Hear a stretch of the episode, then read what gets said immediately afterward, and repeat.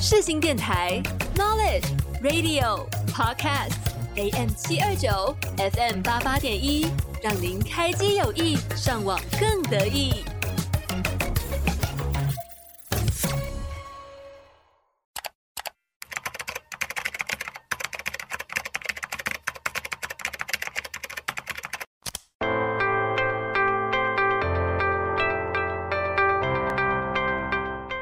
的 Korea Playlist 类型音乐、影集电影、语言学习、深度旅行，想了解更多有关韩国的事情吗？嗯吗？可拉吗？哦 no，有很。Sunny의 한국 Playlist 이제 시작합니다.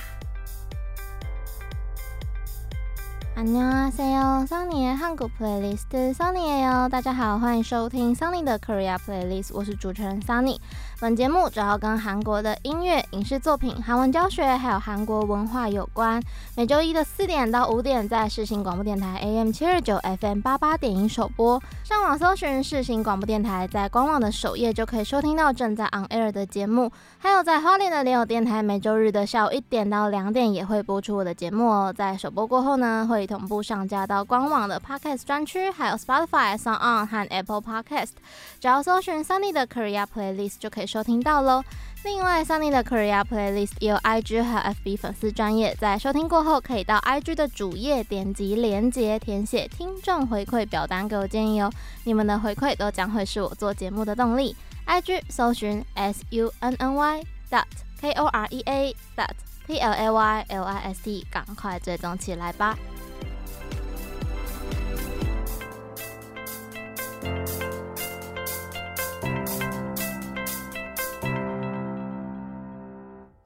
是二零二四年的第一天嘛，跟大家问声新年好，Say Hey Book m o n e y Party 哦。上一集呢，跟大家分享了应景的圣诞歌曲，还有韩国年末的各大颁奖典礼跟歌谣季。还没有收听的听众朋友们，可以到官网的 Podcast 专区收听之前的节目哦。那么在节目正式开始之前，介绍 Sunny 的 Korea Playlist 有哪些单元呢？首先，音乐布告栏是 K-pop 音乐的单元，介绍国 Melon 榜单的最热门新歌、夏季精选、秋季精选、韩剧 OST、嘻哈饶舌、Trot 演歌、八零九零年代经典老歌混声团体的歌曲等等。我的 playlist 主要分享各类型的韩国影视作品。第一集分享过鬼怪，第二集有虽然三十但人十七，第十一集整理了韩国的综艺节目，用我的观点进行分析，分享我的感受还有看法。卡纳达拉是韩文教学的单元，教过大家怎么用韩语打招呼、说谢谢、说对不起，还有如何点餐跟结账。在 IG 和 FB 粉丝专页都有图片可以参考着看哦。最后，Sunny 的旅行日记主要分享我跟韩国有关的经验谈，有旅游日记、短期游学、翻译打工、韩语演讲比赛、台韩文化差异、韩国习俗等等。在十四、十五集有邀请我的朋友聊我们去韩国参加为期约一个月的暑期课程的经历。二十三集的时候有聊到韩国的交换生，分享他们跟韩国有关的经验。那么之后还有哪位嘉宾会上来呢？我也很期待，大家也可以期待一下。这些内容都会在接下来大约剩半年的时间跟大家做分享。赶快进入今天的单元，Sunny 的旅行日记，跟着 Sunny 去旅行。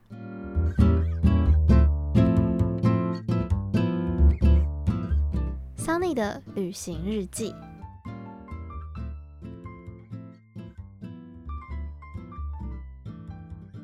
欢迎来到 Sunny 的 Korea Playlist 本集的第一个单元 Sunny 的旅行日记。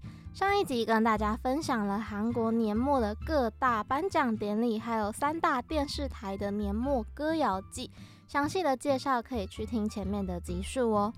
新的一年又到了嘛，对世新大学学生来说，其实这礼拜刚好在期末考啦，我们的寒假就要到了。对一般的上班族来说，年假也在不远处了嘛。准备好今年冬天要规划去哪里旅游了吗？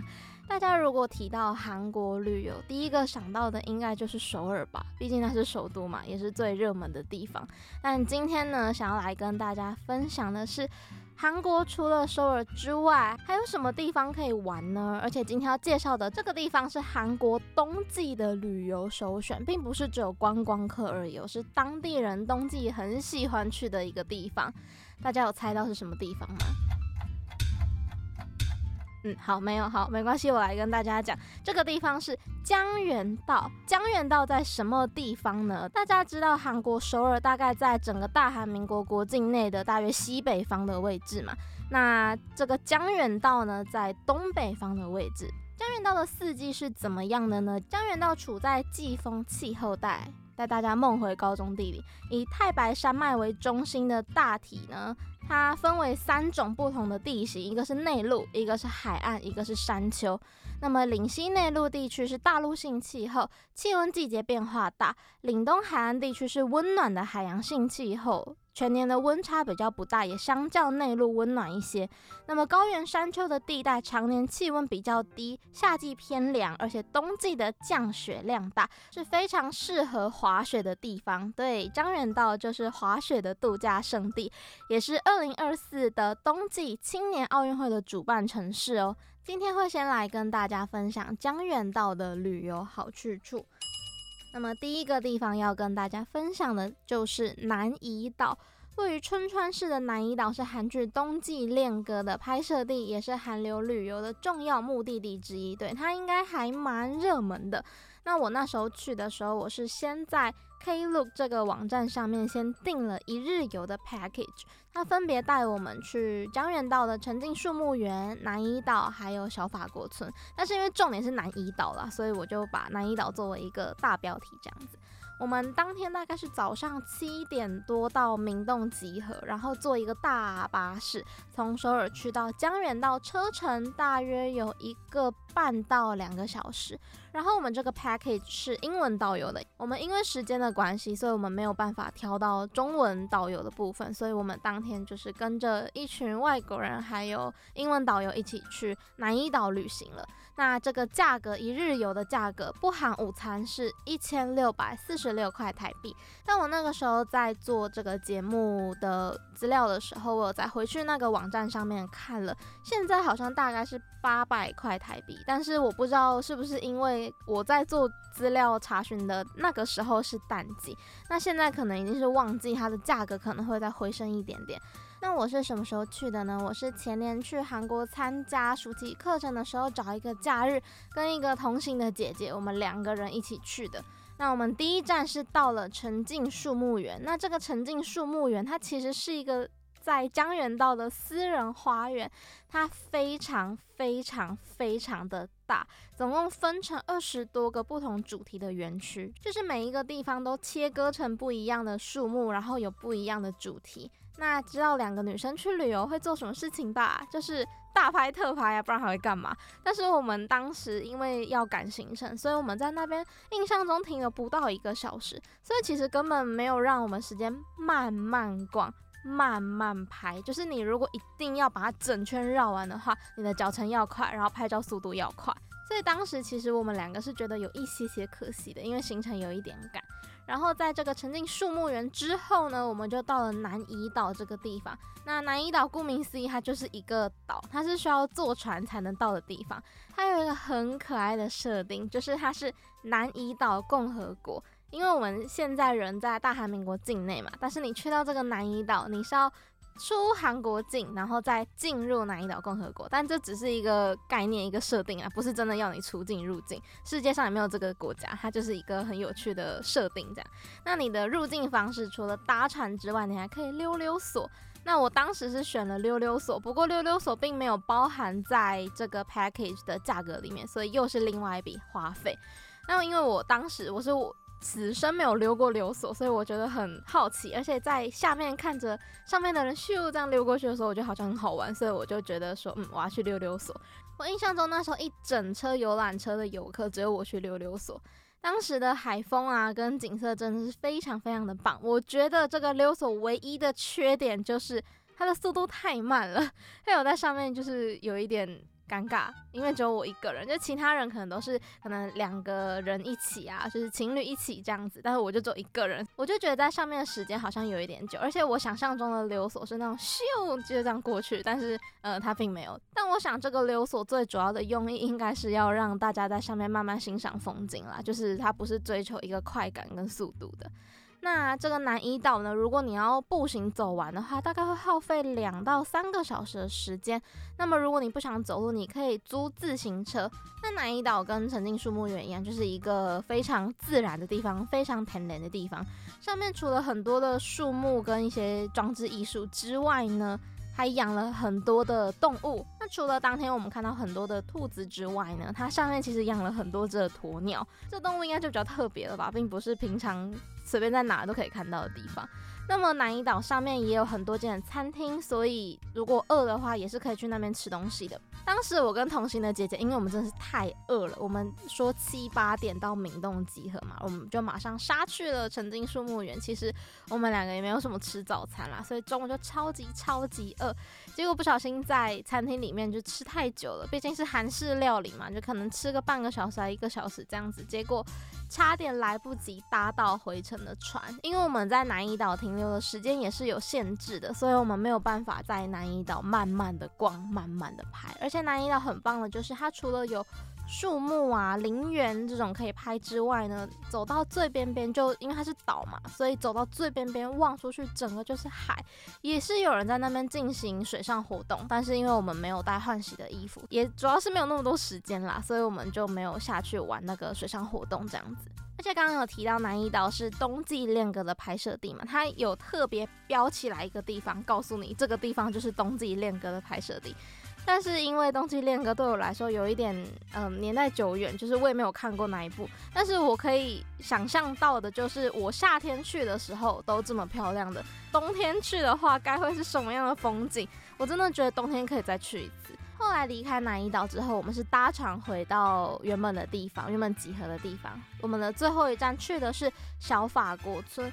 那这个小法国村，顾名思义就是很像法国的村落。那它的里面就是有一些欧式建筑啊，跟加一些小王子的元素。但是我自己觉得，虽然拍照起来就还不错这样子，但是我觉得那边不知道是不是排水系统的问题，我觉得有一点臭臭的，所以我并没有很喜欢这个地方，而且。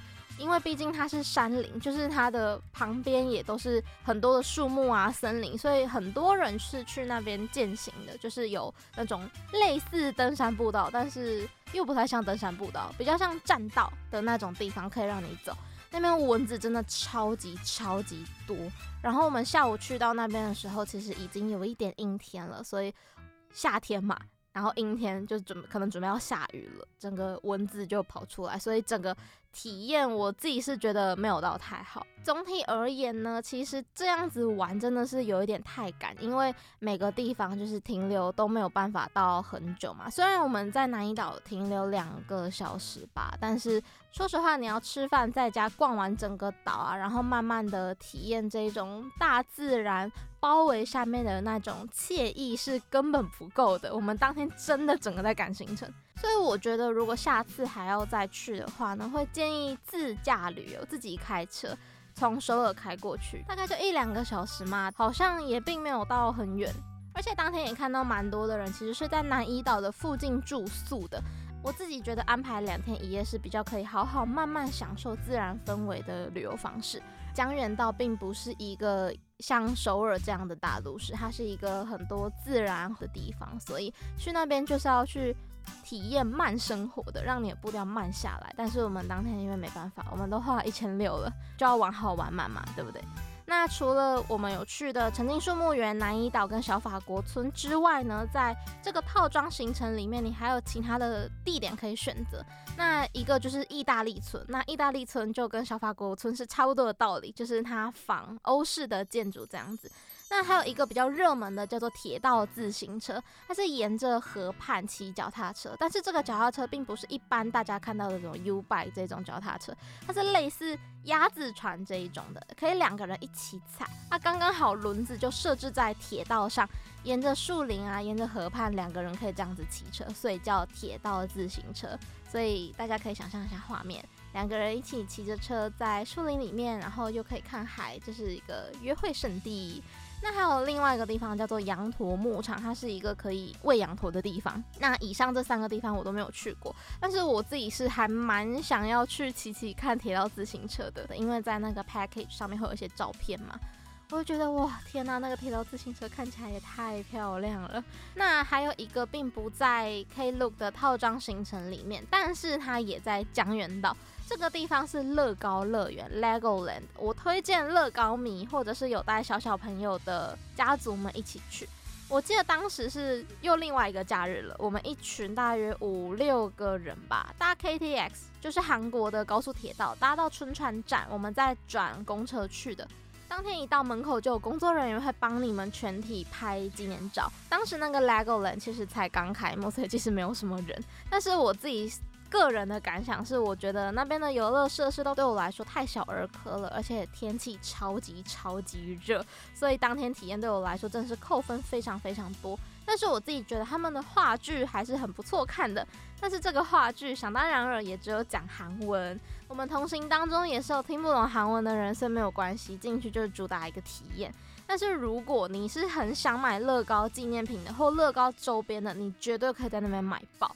总体而言，我自己是觉得要去 OK，毕竟这台湾没有嘛。但如果你跟我一样，你不是乐高的粉丝，你又想要玩大型游乐设施的话，可能就可以斟酌一下。接下来要跟大家分享的是东海田谷强巷 Nonghor Damgil，在东海站岭东线搭计程车约十分钟，公车约四十五分钟可以到。如果在墨湖港周围安静的街道上走着走着，会注意到指向道路上面画的前往田谷墙上的标志。这个景点并没有确切的入口或者是路径，简单的跟随指引，任意的探索整个壁画村。你不用担心会迷路，只要沿着小山坡往上，你就会不知不觉的走到山顶了。在那边可以欣赏到东海市和东海的壮丽景色。田谷墙上的壁画还有墨湖港紧密的联系在一起，他诉说了一九四一年开港的墨湖港历史，还有居民的日常生活。由艺术家和当地的居民一起打造一个感性的艺术村。探索完壁画村之后呢，可以在咖啡馆或者是艺廊稍微休息一下。每一个咖啡馆或者是一廊都可以看到大海哦，可以一边喝咖啡一边欣赏海景，多好！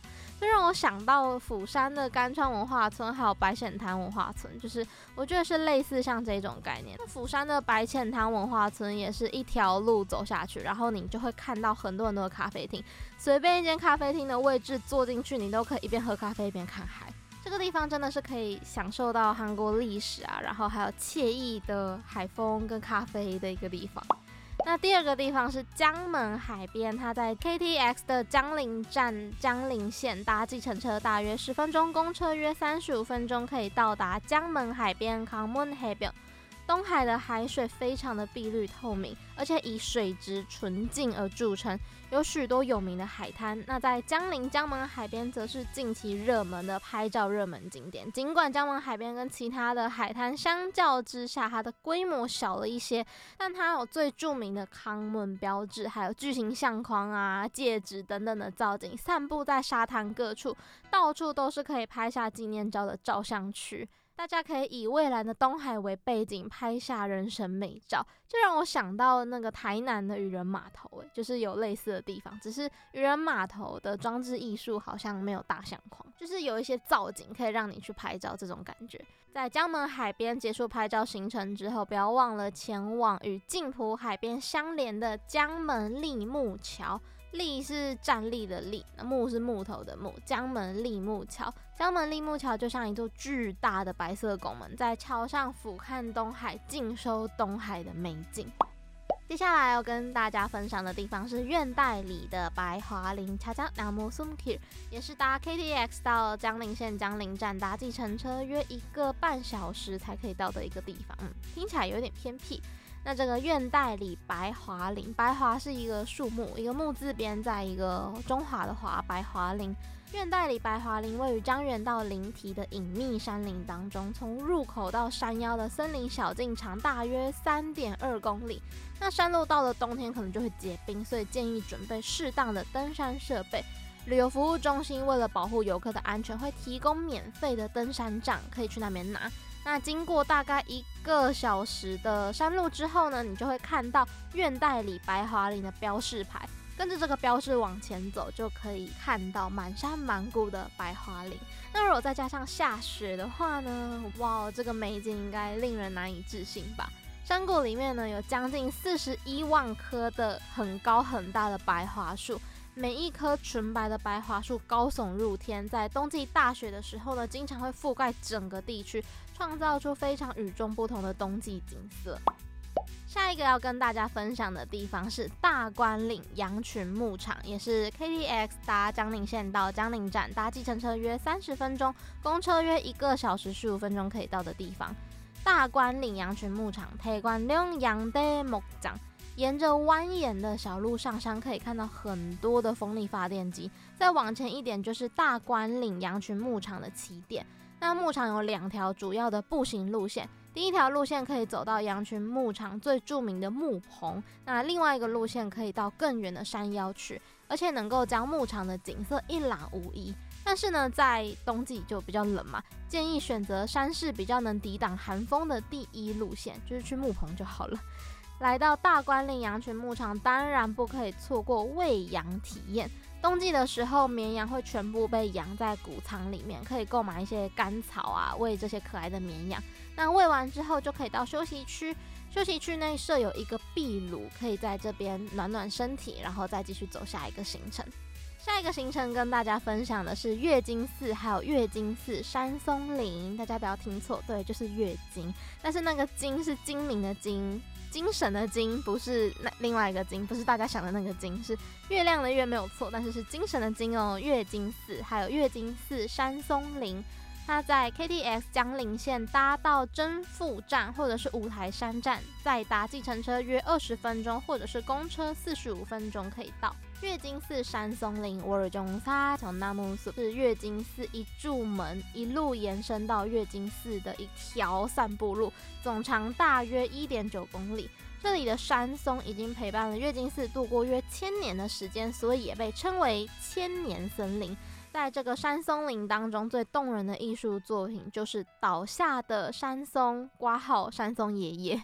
这一棵山松爷爷在两千零六年的十月二十三号的深夜倒下，他享年六百岁。在树木的根部呢，大部分的树干在地面上延伸到路径的另外一侧，所以幸运的话呢，你可以看到一些松鼠在这个倒下的树干上面走跳哦。以上跟大家分享的这些景点就是江原道的好去处，但是大家可能会发现，对它的大众运输真的没有那么方便，它没有办法说可能捷运站搭出来走几分钟就到，它没有办法，它几乎都是要搭计程车的。那等一下会再跟大家分享一下韩国的计程车。其实因为我在查资料的时候，大部分都是推冬季旅游啦，所以它都是往冬季雪景那边去描述。但是我看了照片也是 超级心动的，但是毕竟这边就真的比较冷。可以跟大家分享一下韩国冬季的旅游小 tips，因为气温嘛，他们冬季受北方吹来的西伯利亚北风的影响，天气比较冷，平均气温大概只有零到一度，而且时不时会降到零下，所以冬天是必须穿着厚外套的季节。不像台湾嘛，十二月气温还可以高到三十度，一堆人穿短袖去学校，最冷可能也是三十四度啦，那种时候才会把羽绒衣拿出来穿。韩国的冬季就不像台湾这么不稳定，一下冷一下热，所以羽绒外套啊、厚外套是绝对必须的。不过冬季啊，虽然室外冷到不行，就还下雪，但是他们的室内场所几乎都有暖气。在二十三级军人来讲他交换生的时候，他甚至也有说他逛街逛到流汗，就是。为了防止这种室外室内的温差变化，上一次君也有建议大家的是洋葱式穿搭，要穿脱方便啊。那么配件的部分，除了围巾啊、毛毛之外，也不要忘记把末梢保护起来，手套啊、暖暖包也是必备的物品。大家可能也会在意保养品的部分，像台湾的冬天，北部超爱下雨嘛。中南部也许冬天会比夏天再更干燥一些些，但是台北只要一下雨就是湿冷到不行，还要开一整天的除湿机才能晾干我的衣服。但是在韩国呢，冬天逼近零下的温度是又干又冷的。所以大家去那边要避免你的皮肤冻伤或者是脱皮啊、干裂。在旅游的过程中，皮肤的保湿就非常非常的重要。所以像护手霜啊、护唇膏、身体乳或是各类的保湿产品，能多保湿就要多保湿，一定要记得带。那如果问到我的经验的话呢，我没有经验，因为我去韩国刚刚好都是暑假。但是呢，我其实在暑假的时候就已经充分体会到韩国比台湾干很多了。因为像台湾的夏天也是湿热嘛，但是韩国是干热，所以如果大家可以想象一下 SPA，台湾是蒸汽室，韩国是烤箱，那个热度大概就是这样的区别。我还记得我去韩国玩的时候，我的脸颊就很容易刺痛，所以我随身都需要带喷雾，或者是直接在韩国买面膜跟乳液。就会比我从台湾带去用的还要好用很多，所以我想冬天应该也是一样的道理，保湿真的非常非常非常重要。那讲到这边，先为大家带来一首歌，来自 BTS V 的 Winter Bear。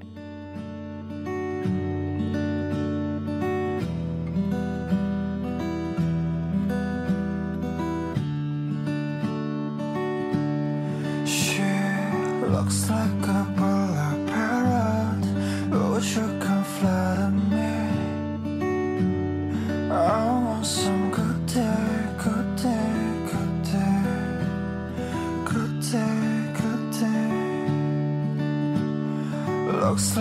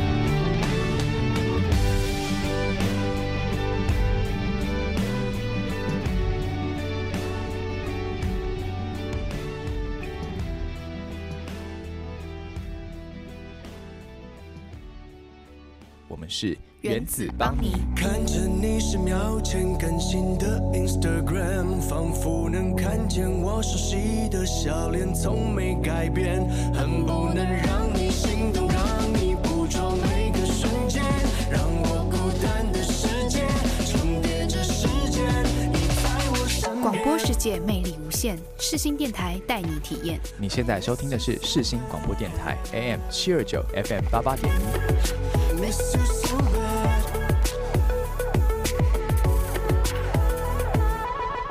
这么多的旅游景点，有发现其实去江原道旅游，如果你没有自己开车的话，其实还蛮依赖计程车的。所以在这边也跟大家分享一下韩国的计程车。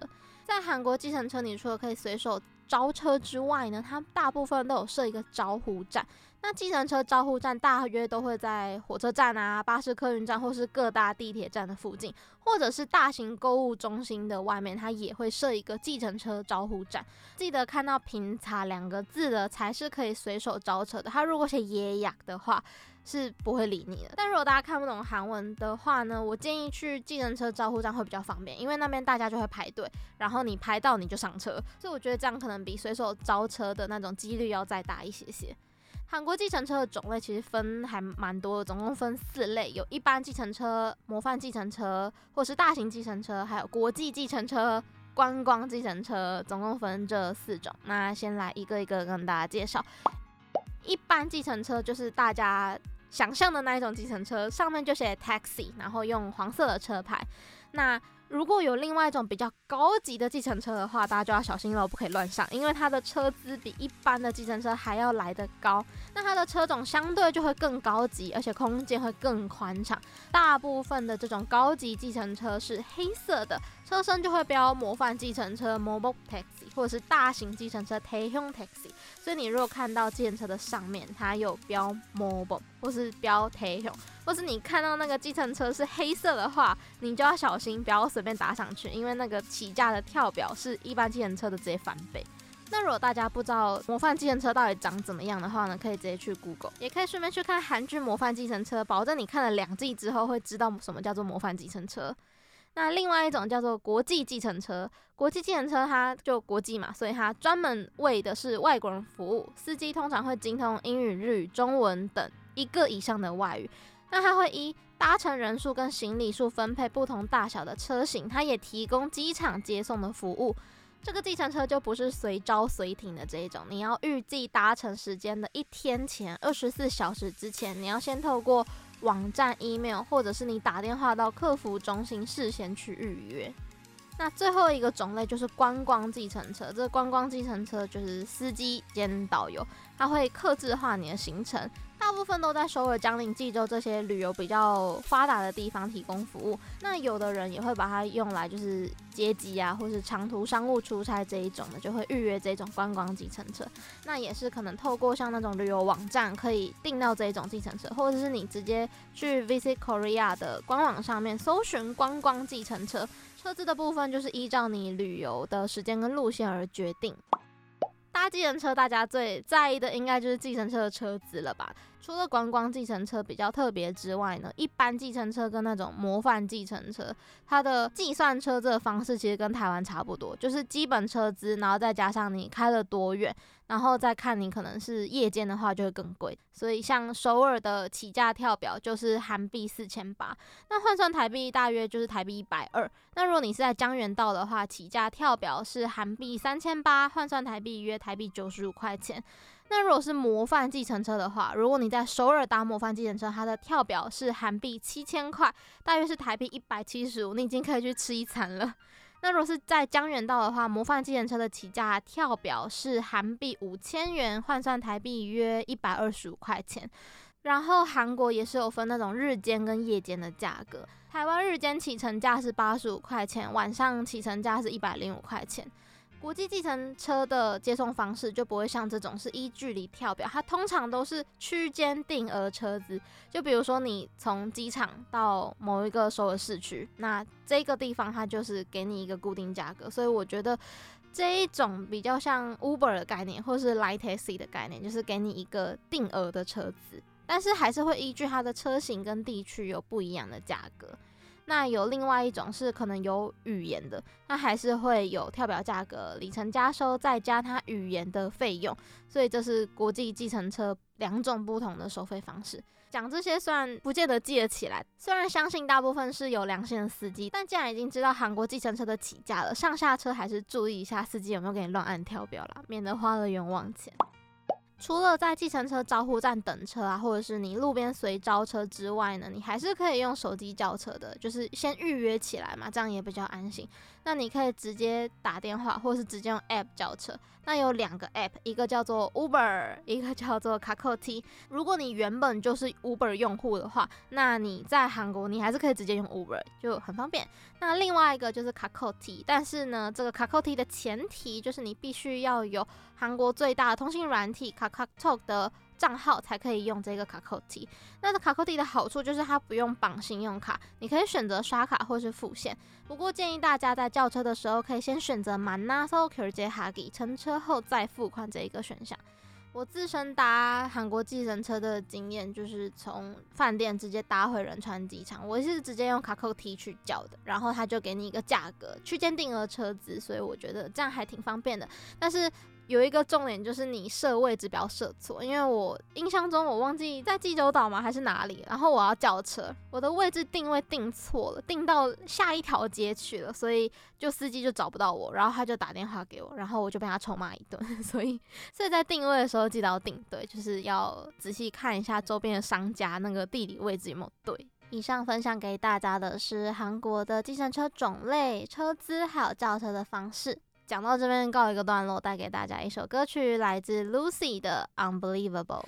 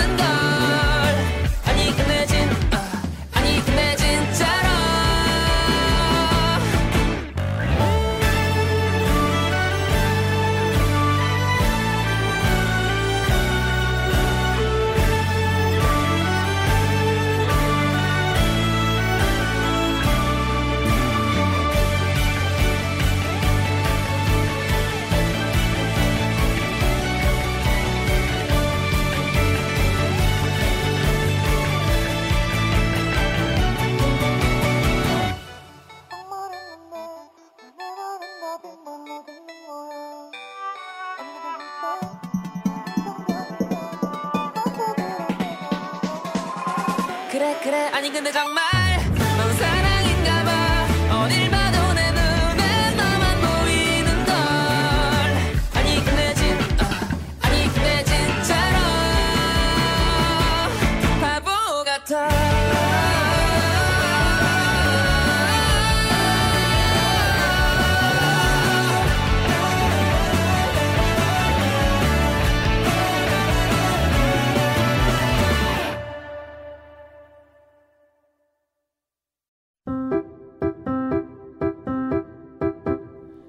杰卡、拉比娜、卡里米塔、拉纽拉。韩文小教室，卡纳达拉，开课啦！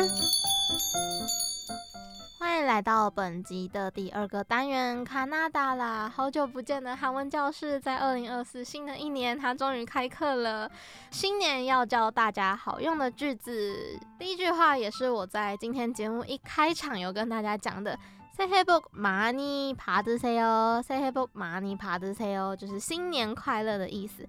那不管是这一种像二零二三跨到二零二四，还是农历春节年，都可以用这一句话。새해복많이받으세요。跟大家拆解一下韩文句子的结构。韩文句子都是主词、受词在前面，然后动词会放在最后面。所以새해복많이받으세요。새해就是新年。 book 就是福的那个汉字，然后 money 它是一个修饰语，它是一个副词，很多很多的意思。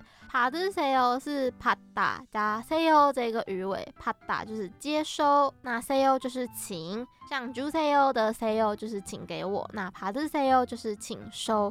所以它整句话如果你直接逐字翻译的话是新年福很多收到请，组合成中文的话就是新年快乐。他们讲新年快乐的方式，就是请对方收到很多很多的福气。你看多棒的一句话！所以这句话记得要记起来。看到韩国人啊，在新年的时候或是你农历春节去韩国玩的话呢，见人就可以说：「啊，say hello，哪的？say 哦。」但是这边有一个文化差异，也可以跟大家提及一下，就是韩国人在讲这句话，如果他是正式要拜年的话呢，他们会跪下来行大礼，双膝跪地，然后叩首这一种行大礼。所以有的 idol 上节目啊，就会看到这个景象。那非常非常有趣的是，你看到那些站着的人。他们都是外国成员，因为外国成员他们不会跪嘛，这个是文化差异。像是台湾或中国，就是你不可以乱跪嘛，也不可以乱对别人磕头呀。或者是来自西方世界的成员，在他们的世界里就没有跪下来对人家磕头的这一个文化。但是韩国人在正式拜年的时候是有这一个。跪下来然后叩首的习俗的。所以像是他们在那种春节的节目里面啊他们到最后如果要跟全部的观众朋友拜年的话是所有的主持人啊嘉宾啊只要是韩国人的他们就会跪下来然后叩首一边说 say hey book 麻尼爬的谁哦所以看到这个就是嗯他们的文化。Say hey book 尼爬的谁哦那么另外一句呢因为是新年了我觉得可能在新的一年呢，你会想要交一些韩国的朋友，所以除了简单的自我介绍，就大家都会讲的你好，see you 嘛，求能等等等你，这个大家都会讲。但是除了这两句之后呢，后面是不是还可以加点什么东西呢？对，可以加点什么东西。这句话也非常非常的好用，在你认识新朋友的时候，或者是你在过年期间呐，你遇到那一种你看到他感到非常开心的时候，你也可以用这一句话。만나서반가워요，或者是만나서반갑습니다。那这句话其实非常非常基本款啦，通常都在韩文课本的第一本第一课，然后绘画的第一句，第一篇课文就会出现这一句만나서반가워요，或者是반갑습니다。什么意思呢？就是见到你很高兴，很高兴认识你的意思啦。其实，在外国人学中文的时候也是一样，很高兴认识你都摆在第一课。在韩国啊，只要是第一次见面，除了大家就是讲。 안녕하세요，저는선입니다。之后呢，讲到最后，后面一定会补一句만나서반가워요，만나서반갑습니다。那拆解一下这一句，만나서만나다是动词见面的意思，那个서是文法어서的缩写，만나서 有因为所以或者是时间连贯的意思。那么旁高我有它的原型是旁嘎达。依语尾变化的不同，你可以讲旁高我有或旁嘎斯尼达，这两句都是敬语，所以你都可以学，是很高兴的意思。那连起来就是见到你之后很高兴，或者是因为见到你，所以我很高兴的意思。如果准备在新的一年认识新朋友的话，一定要把这句话背起来，因为自我介绍的时候真的是超级超级好用。那以我为例的话，假设我见到一个新朋友，我就可以跟他说안녕하세요，저는선입니다，만나서반가워요。就可以这样子跟他讲。那你在讲你名字之前呢，你前面可能还可以补很多你的个人资讯，比如说可能你是大学生啊， 你是上班族啊，还是你是台湾人啊，或者是 你是因为什么来到这边的啊？你可以补一些形容词之后呢，最后的最后的最后再说만나서반가워요。만나서반갑습니다。 所以这句话真的可以记起来。那刚刚有提到，除了见新朋友之外呢，你如果见到哪一种超级久没见的亲戚朋友来打招呼的话，除了讲 “Ole m a n 哟，好久不见，或是问猜经的 s t y 问哎、过得怎么样啊，看到他真的觉得很高兴的话，你也可以说“旁高我有”。因为很久没见了嘛，所以见到面很开心。只要是见面，你感到很开心，你就可以讲“潘高我哟”。但如果是真那种熟到要烤焦的朋友的话，也可以讲半语“潘高哦”或是讲“潘嘎达”。那你可以顺便跟大家讲一下，见到那种好久不见的朋友，第一句话可以讲“奥勒马涅哟，奥勒马涅哟”，这整句话就是 “long time no see” 的意思。那还可以问候。啊，你过得好吗？你过得怎么样啊？就可以问잘지냈어 요？ 잘지냈어 요？ 잘就是好，지냈어 요？ 先讲지내다这个动词，지내다就是你过得怎么样啊？那动词因为是问你过去过得怎么样，所以这一句的动词变化它其实是一个过去式的变化，变化会变成지냈어 요？ 지냈어 요？ 那我是要问你过得好不好嘛？잘지냈어 요？ 잘지냈어 요？ 如果是半语的话，你可以直接讲잘지냈 어？ 잘지냈어？ 那오랜만이也有一样，如果你要讲半语的话，就是啊오랜만이 야， 오랜만이 야， 变成一个呀在后面，오랜만이 야。 最后的最后再加上반갑다반가워요반갑습니다。 如果你是跟朋友讲的话，全句都讲半语就可以讲오랜만이 야， 잘지냈어？반갑다，或者是반가워。那如果是用敬语的话，你可以讲오랜만이에요잘지냈어요반가워요너무반갑습니다，就可以类似像这样子。 总结一下，今天教了大家四句话，四句话，总共四句话。第一句话是新年快乐새해복많이받으세요，希望在新的一年收到很多很多的福气，所以是新年快乐새해복많이받으세요。那第二句是。在交到新朋友的时候可以用的，만나서반가워요，만나서반가워요。再下来的这一句是，如果你见到很久没见的朋友们可以讲的话， 오랜만이에요，오랜만이야。还有问候的句子，잘지냈어 요， 잘지냈어。搭配반갑다这个。一起来用的话，可以变成오랜만이에요잘지냈어요반가워반갑다。到这边告一个段落，这个单元的歌曲带给大家，帕松鲁还有 J Rabbit 所合唱的 Happy New Year New Happy Year。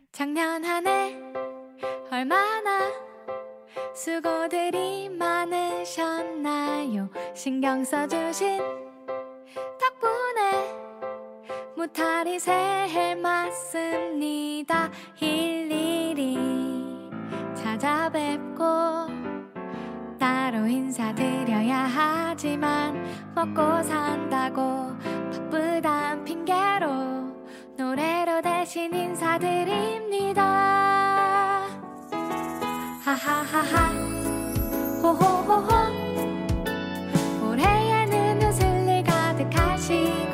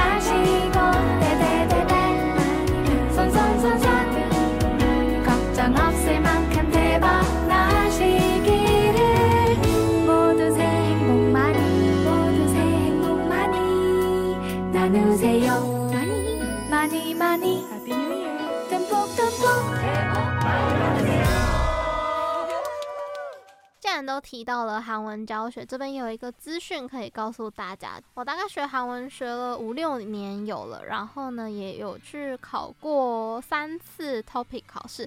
TOPIK 考试其实就是韩语检定啦，简称韩检。那如果是想要报名这个韩语考试的听众朋友们的话呢，现在差不多可以报名了，因为它每年只有两次的考试时间，一次是在四月，一次是在十月。那差不多都是三个月前要报名，所以你四月。要考的话，你一月就要报名；你十月考的话，大概七月就要报名了。所以现在刚刚好是新一期的 TOPIK 考试在报名的时间。这个 TOPIK 考试主要分成三个等级，分别是初级、中级、高级。那一二级都属于初级的范围，三四级属于中级的范围，五六级属于高级的范围。大家可以依照自己的韩文能力去想想到底要报考 TOPIK One 还是 TOPIK Two。那为什么只分 TOPIK One 跟 TOPIK Two 呢？就是因为它 TOPIK One 出来的成绩就是一级或二级，也就是也就是说。说 Topic One 是专门给初级的人去考试，那 Topic Two 出来就会有四个等级，分为三四五六级。Topic Two 是分给中高级的人去考试的。那么一级的话呢，主要就是能够自我介绍啊、购物、点餐等等生活上简单实用的基础语言能力。那二级的话，你可能可以打电话啊，或者你可以求助。这一些的日常生活行为，或你可以利用公共设施的能力，而且针对个人熟悉的话题内容，可以理解与表达，而且能够正确的使用正式与非正式语言，你可以区分敬语跟半语，你知道这个要怎么转换。那到了三级的话呢，除了在日常生活之外呢，还有工作上，还有各种公共场合可以与人顺利沟通，可以表达理解自身熟悉的社会题材。可以理解书面语跟口语的不同，可以理解而且可以使用。那第四级的话，就具备公共设施与维持社会关系所需的能力，以及执行日常业务的能力。可以理解新闻报纸的内容，而且流畅的理解并表达社会性、抽象性的话题，也了解常用的韩国惯用语啊，还有韩国代表文化。那到了五级，也就是高级部分的话呢，可以担任部分专业领域事务的语言能力，也可以理解并使用政治、经济、社会、文化等领域的话题，也可以正确使用正式、非正式、口语、书面语等不同的语言形式。那到了六级，也就是最高级了，可以流畅的使用专门领域事务中所需的语言能力。虽然不及母语者使用的水准，但是在语言的表达上是没有困难的。嗯，那我呢，就 Topic One、Topic Two 我都考过了。我自己是觉得这种针对考试，就是你去把考古题的题本全部就给它刷一刷，其实就帮助还挺大的了。再加上你平常累积的话，我自己是觉得准备起来是没有到太难。但是它考试的内容就只有听读写而已，并没有口说的考试。口说的考试，据我所知，目前只有在韩国境内。有开放给外国人考试，但是在海外，据我所知，目前是还没有开放到海外的这说的考试，所以就大家只需要准备听读写就可以了。我印象中是 Topic Two 才有写的这一项考试，那写的话真的就比较困难了，因为写的形式有很多种嘛，就跟考作文一样，就是你不知道怎样写是比较对。所以我自己觉得，如果你是想要冲高你的级数的话，我自己觉得在写多下一点苦功的话，你出来的成绩就会差很多。因为像我自己其实听力、阅读都还不差，然后唯独就是缺在写，我的写真的是弱到不行，是世界弱，真的。所以我那个时候在。在准备这个考试的时候，就是很努力的在准备写。虽然我不知道我听众里面有多少会需要考到这个韩文检定啊，或是有兴趣去考这韩文检定，但总之就是跟大家说一下最近有这样子的一个资讯。那如果有这个考试相关的问题，我自己是觉得我已经考过三次了啦，所以我应该是蛮有经验，可以跟大家分享这个考试的准备过程啊。但是因为想到观众的属性，应该是比较少人会要考这个东西，所以我只是简单提一下。如果跟这个考试有什么相关的疑问的话呢，我也挺乐于在这边回答大家的。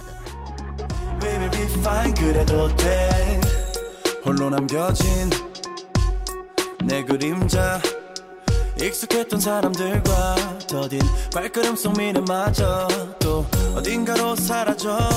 다른 곳에서 날 가로막은 벽. 다시 내 방 속에 지친 나를 이끌고 밀려오는 걱정들 속에 누워. 나는 아직도 제자리에 여전히 그 자리에. 더 나아갈 순 없는 걸까? 작았던 꿈마저 너무 무거울 때 한 모금의 온기를 느낄 여유도 없을 때 주저앉아 날 발끝만 보일 때 그 자리에 머물러도 돼. We will be fine. 그냥 그래도 돼. 그대로 그대로. Baby be fine. 그래도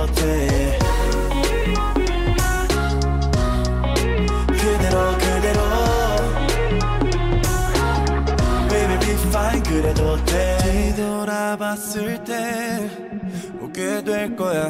결국 돌아봤을 때 흩어진 꿈이 다시 나를 반길 때 내 계절의 온기가 내게 느껴질 때 올 거야. 눈이 부신 나만의 그날이. 그러니 머물러도 돼. We will be fine. 그냥 그래도 돼